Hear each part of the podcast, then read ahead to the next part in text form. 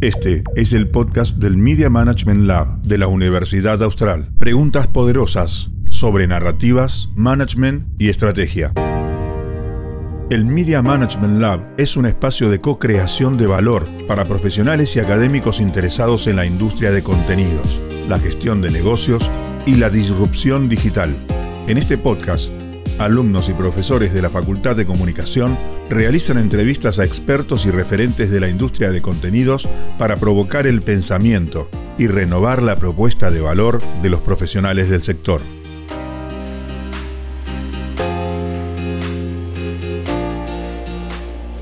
Hola a todos, bienvenidos a un nuevo episodio de Media Management Lab.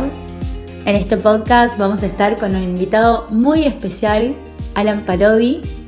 Él es cofundador y Head of Strategy de Gluten Morgan TV, una productora audiovisual que cuenta con sus propios canales digitales orientados al contenido gastronómico. Además, en el 2016 finalizó la licenciatura en Gestión de Medios y Entretenimiento en WADE y en el 2019 realizó la maestría en Gestión de Contenidos en la Universidad Austral. Además, desde el 2018 es el productor y conductor de Terapia Picante, un programa de entrevistas en el que han participado desde músicos, actores, chefs y destacadas personalidades del mundo digital.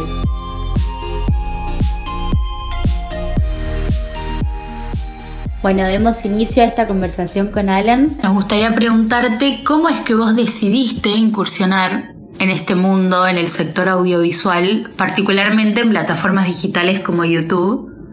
¿Y cuál crees que hasta el momento fue tu principal aprendizaje en el sector? En principio, industria a nivel medios digitales, creación de contenido en, plataformas digitales, yo arranqué haciendo producciones para personajes que estaban en la tele, como por ejemplo a Marian Farhat, que fue una protagonista, una participante de Gran Hermano. Yo le hice el canal de YouTube a Marian, porque ella tenía muchos seguidores y le propuse hacer un canal de YouTube con contenidos originales nuestros, digamos y empezar a subir contenido y así que esa fue la primera incursión que tuve en esta industria, se podría decir. Después empezaron a aparecer otros personajes que estaban en la tele, como por ejemplo Sergio Celi, que era un participante de combate, a Sofi Morandi cuando arrancó también con Instagram. Yo llevaba mi cámara, los grababa, editaba los videos, los subía y se armaba el canal de esa forma.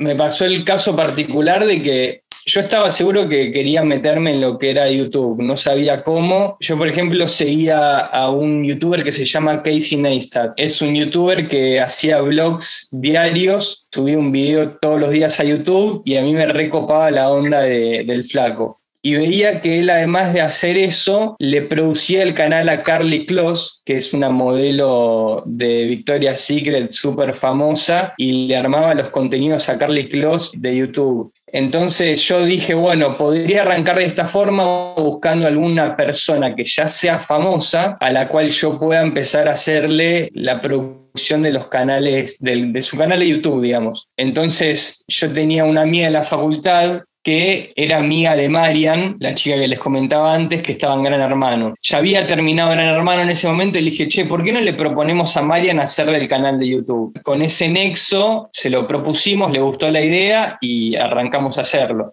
Así que en ese sentido es como buscar siempre el contacto, tal vez con algún conocido, algún amigo de amigo, es encontrar la vuelta de ese lado. Va, eso es lo que me funcionó a mí.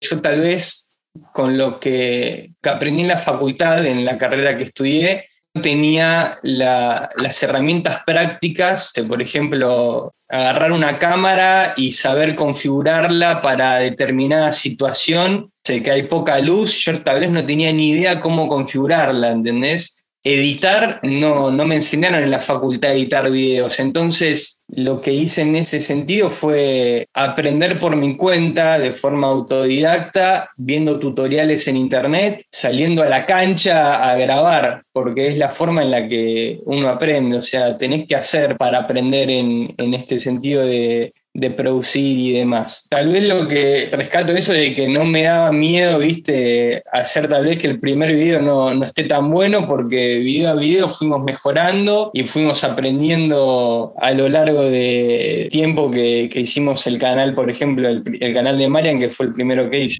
Y siguiendo en línea con eso que estábamos hablando, ¿cómo es que vos decidís en un momento empezar en este mundo y con qué objetivo profesional específicamente Gluten Morgan TV? Gluten Morgan en sí nació porque Ramón, que es el chef, la cara del canal, comenzó con su cuenta de Instagram a subir posteos sobre panes de masa madre, recetas relacionadas a la panadería con masa madre. Empezó a tener un público en Instagram, se empezó a formar una comunidad y yo a partir de los conocimientos que tenía con youtubers, con creadores de contenido, le propuse hacer un canal que se llame Gluten Morgan TV, que no abarque únicamente Instagram, sino que también abarque otras redes, como por ejemplo YouTube, Facebook. En su momento no estaba TikTok, ahora estamos, estamos explorando lo que es TikTok.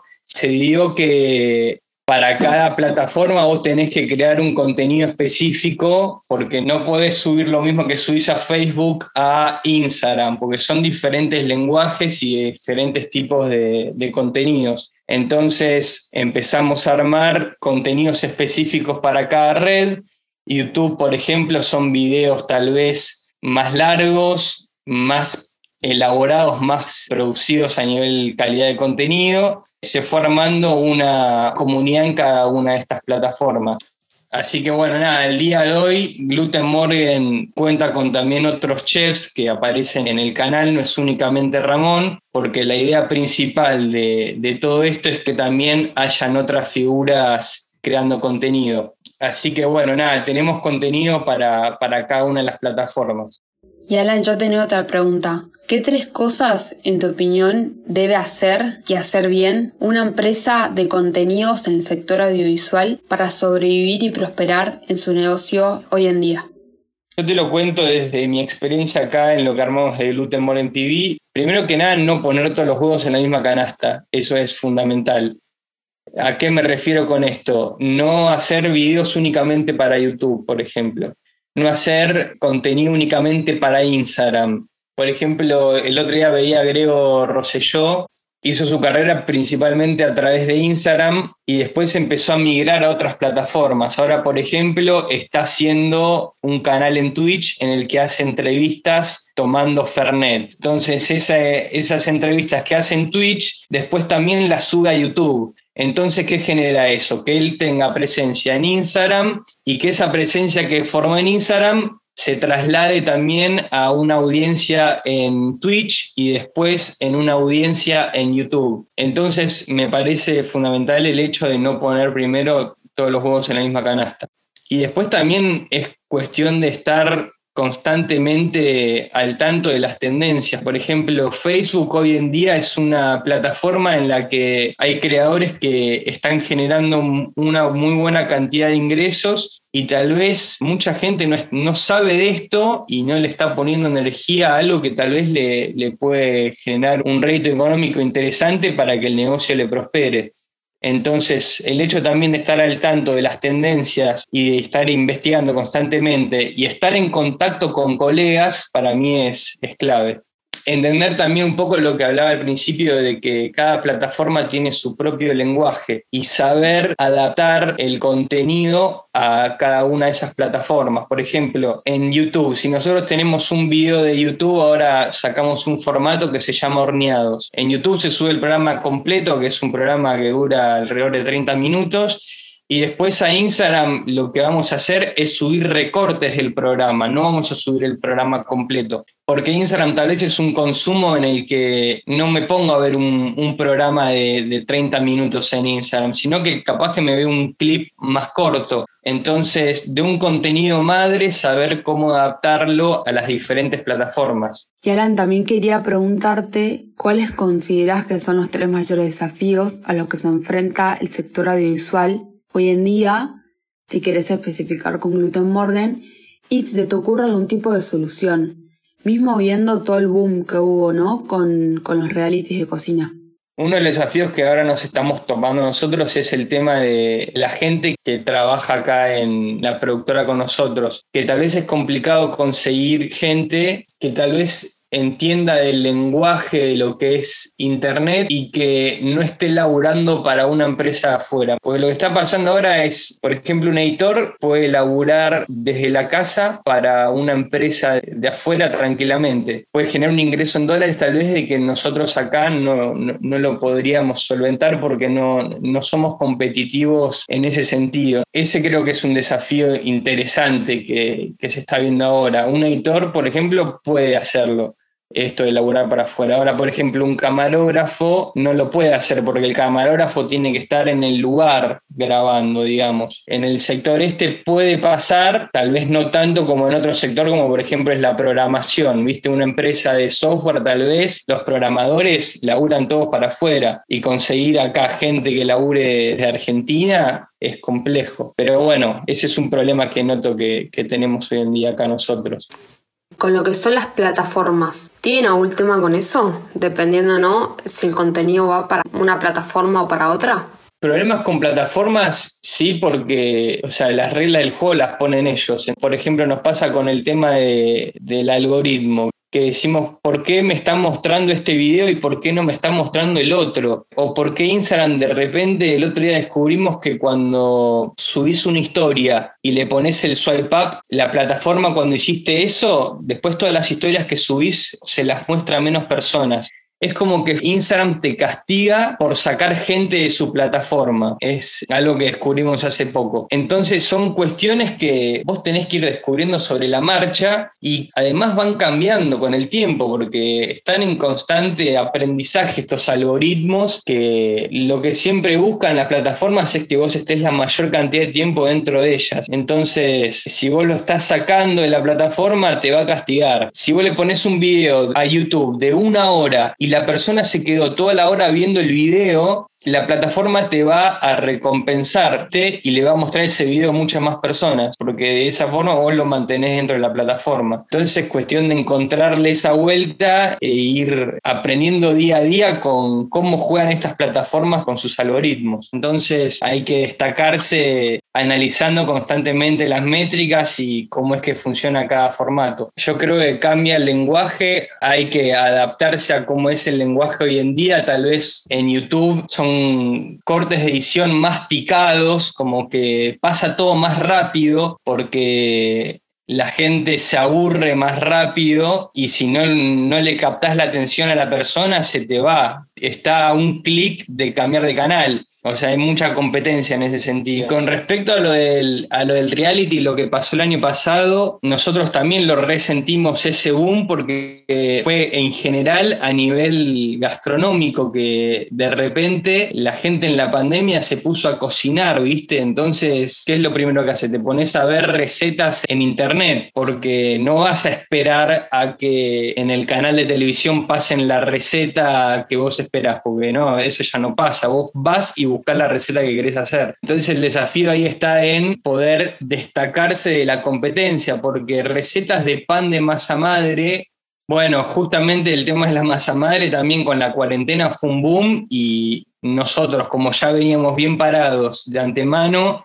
pudimos surfear la ola esa. Entonces, nos destacamos en el momento en que la gente buscaba cómo hacer un pan de masa madre, ya nosotros aparecíamos primero en la lista de los videos para ver. Entonces la gente consumía ese video y es una bola de nieve que mientras más personas vean tu video, más lo va a recomendar YouTube y más lo va a recomendar cuando alguien busque cómo hacer un pan de masa madre. Entonces veo eso como que hay que destacarse porque hoy en día hay mucha competencia en ese sentido, porque cada vez eh, más personas pueden subir su contenido a, las plataformas. Y con respecto a lo de los realities, está buenísimo lo que, lo que está pasando ahí en, por ejemplo, en Masterchef o en el Gran Premio de la Cocina, que además de, sumarle lo que sería lo educativo en cierto punto de, de, la receta y demás, se le suma el entretenimiento y la competencia que es como un cóctel ideal que está funcionando hoy en día a nivel rating y a nivel audiencias. Masterchef creo que en la televisión el año pasado fue el programa número uno. Nosotros lo que analizamos de eso es que tendríamos que ver la posibilidad de tal vez hacer un reality con los presupuestos y con los niveles de producción que manejamos acá nosotros. O sea, tomamos todo lo que, lo que pasa también en la tele, eso es importante porque eso te da una pauta de qué es lo que está consumiendo la gente y qué es lo que nosotros podríamos estar produciendo acá para nuestro canal. Alan, a mí me gustaría seguir preguntándote por las nuevas tecnologías. ¿Cuáles crees vos que pueden ayudar a Glutenborg TV a ser hoy más competitiva? ¿Y qué oportunidades crees que estas tecnologías generan para gestores de la comunicación audiovisual como es tu caso? Bueno, hablando del tema de los cursos, yo lo que estoy viendo es que nosotros vendemos los cursos de forma individual, o sea, vos si querés aprender a hacer un pan con masa madre, tenés que comprar el curso de pan con masa madre. Si querés aprender a hacer pastas italianas caseras, tenés que comprar el curso de pastas italianas caseras. Y siento que una plataforma que nos brinde el servicio de poder subir todos los contenidos y que la gente nos pague una membresía mensual para consumir todos los contenidos y no tener que comprar cada uno individualmente sería una plataforma que a mí me vendría genial. Pero bueno, eso es muy complejo hoy en día de poder ofrecer como servicio que una empresa te ofrezca esta estructura tecnológica, digamos. Para cerrar un poco con este podcast, me gustaría dejar algo para los que nos escuchan. ¿Qué consejos podés vos ofrecerle a alguien que quiere entrar y destacarse en el campo profesional y laboral de la gestión de contenidos audiovisuales y puntualmente lo digital, que es tu caso? Y si nos puedes agregar qué conocimientos, habilidades desde tu experiencia son los más importantes. Para el tema de creación de contenido y demás, la realidad es que hoy en día lo puede hacer cualquiera eso, porque ya con tener un teléfono, tener conexión a internet y una computadora, ya tenés absolutamente todas las herramientas para formar una audiencia en cualquier plataforma. No sé si conocen Terapia Picante, es un programa que hago de entrevistas. Lo tuve a un streamer que hoy en día es de los principales streamers acá de Argentina en Twitch, que se llama Marquito Navaja. Y él arrancó haciendo streams, o sea, transmisiones en vivo con su teléfono él agarraba el teléfono, lo apoyaba y se ponía a hablar con la audiencia, se ponía a contar anécdotas y con eso formó una audiencia, vio que a la gente le gustaba lo que hacía y dijo, bueno, voy a dar un paso más, voy a hacer gameplays, que son cuando un streamer juega un videojuego y streamea cómo juega. Le sacó la PlayStation al hermano, me contaba, al hermanito, o sea, le, le la PlayStation al hermano y puso una camarita, una camarita web. Y con eso dio el paso y empezó a hacer ese tipo de contenido. Le empezó a ir recontra bien y se compró una computadora y se compró una cámara web. Y así, a medida que iba generando una audiencia, se iba mejorando a nivel calidad de contenido. Que es al día de hoy que el Kun Agüero con su equipo de eSports eh, lo contrataron como creador de contenido. Entonces, a lo que voy cualquiera hoy en día puede hacer esto y lo, importante es arrancar, que es lo que, lo que les decía al principio, es arrancar, aunque no vayas a ser el mejor stream del mundo, arrancar a hacerlo porque es el camino para lograrlo. Eh, lo veo de esa forma. Desde el punto de vista como creador de contenido en sí, obviamente necesitas tener, tener carisma, eso es fundamental, porque si no tenés algo para transmitir y si, si, esto no es lo tuyo, no, no, lo vas a, o sea, es complejo hacerlo, algo tenés que tener, pero yo creo que, que no, hoy en día además... Igualmente tenés que estar constantemente aprendiendo y a lo que hoy es que está al alcance de todos poder aprender. De la misma forma que yo aprendí a usar una cámara con tutoriales de YouTube o a editar en un programa de edición con videos de YouTube, lo puede hacer cualquiera. Obviamente necesitas conocimientos, pero están al alcance de, la mano de todos hoy en día, creo. No es como antes. Entonces, desde ese punto de vista, creo que, sí, que es posible. Muchas gracias, Alan. Este fue el podcast del Media Management Lab Preguntas poderosas sobre narrativas, management y estrategia. Podcast colaborativo de la Universidad Austral. El Media Management Lab es un espacio de co-creación de valor para profesionales y académicos interesados en la industria de contenidos, la gestión de negocios y la disrupción digital.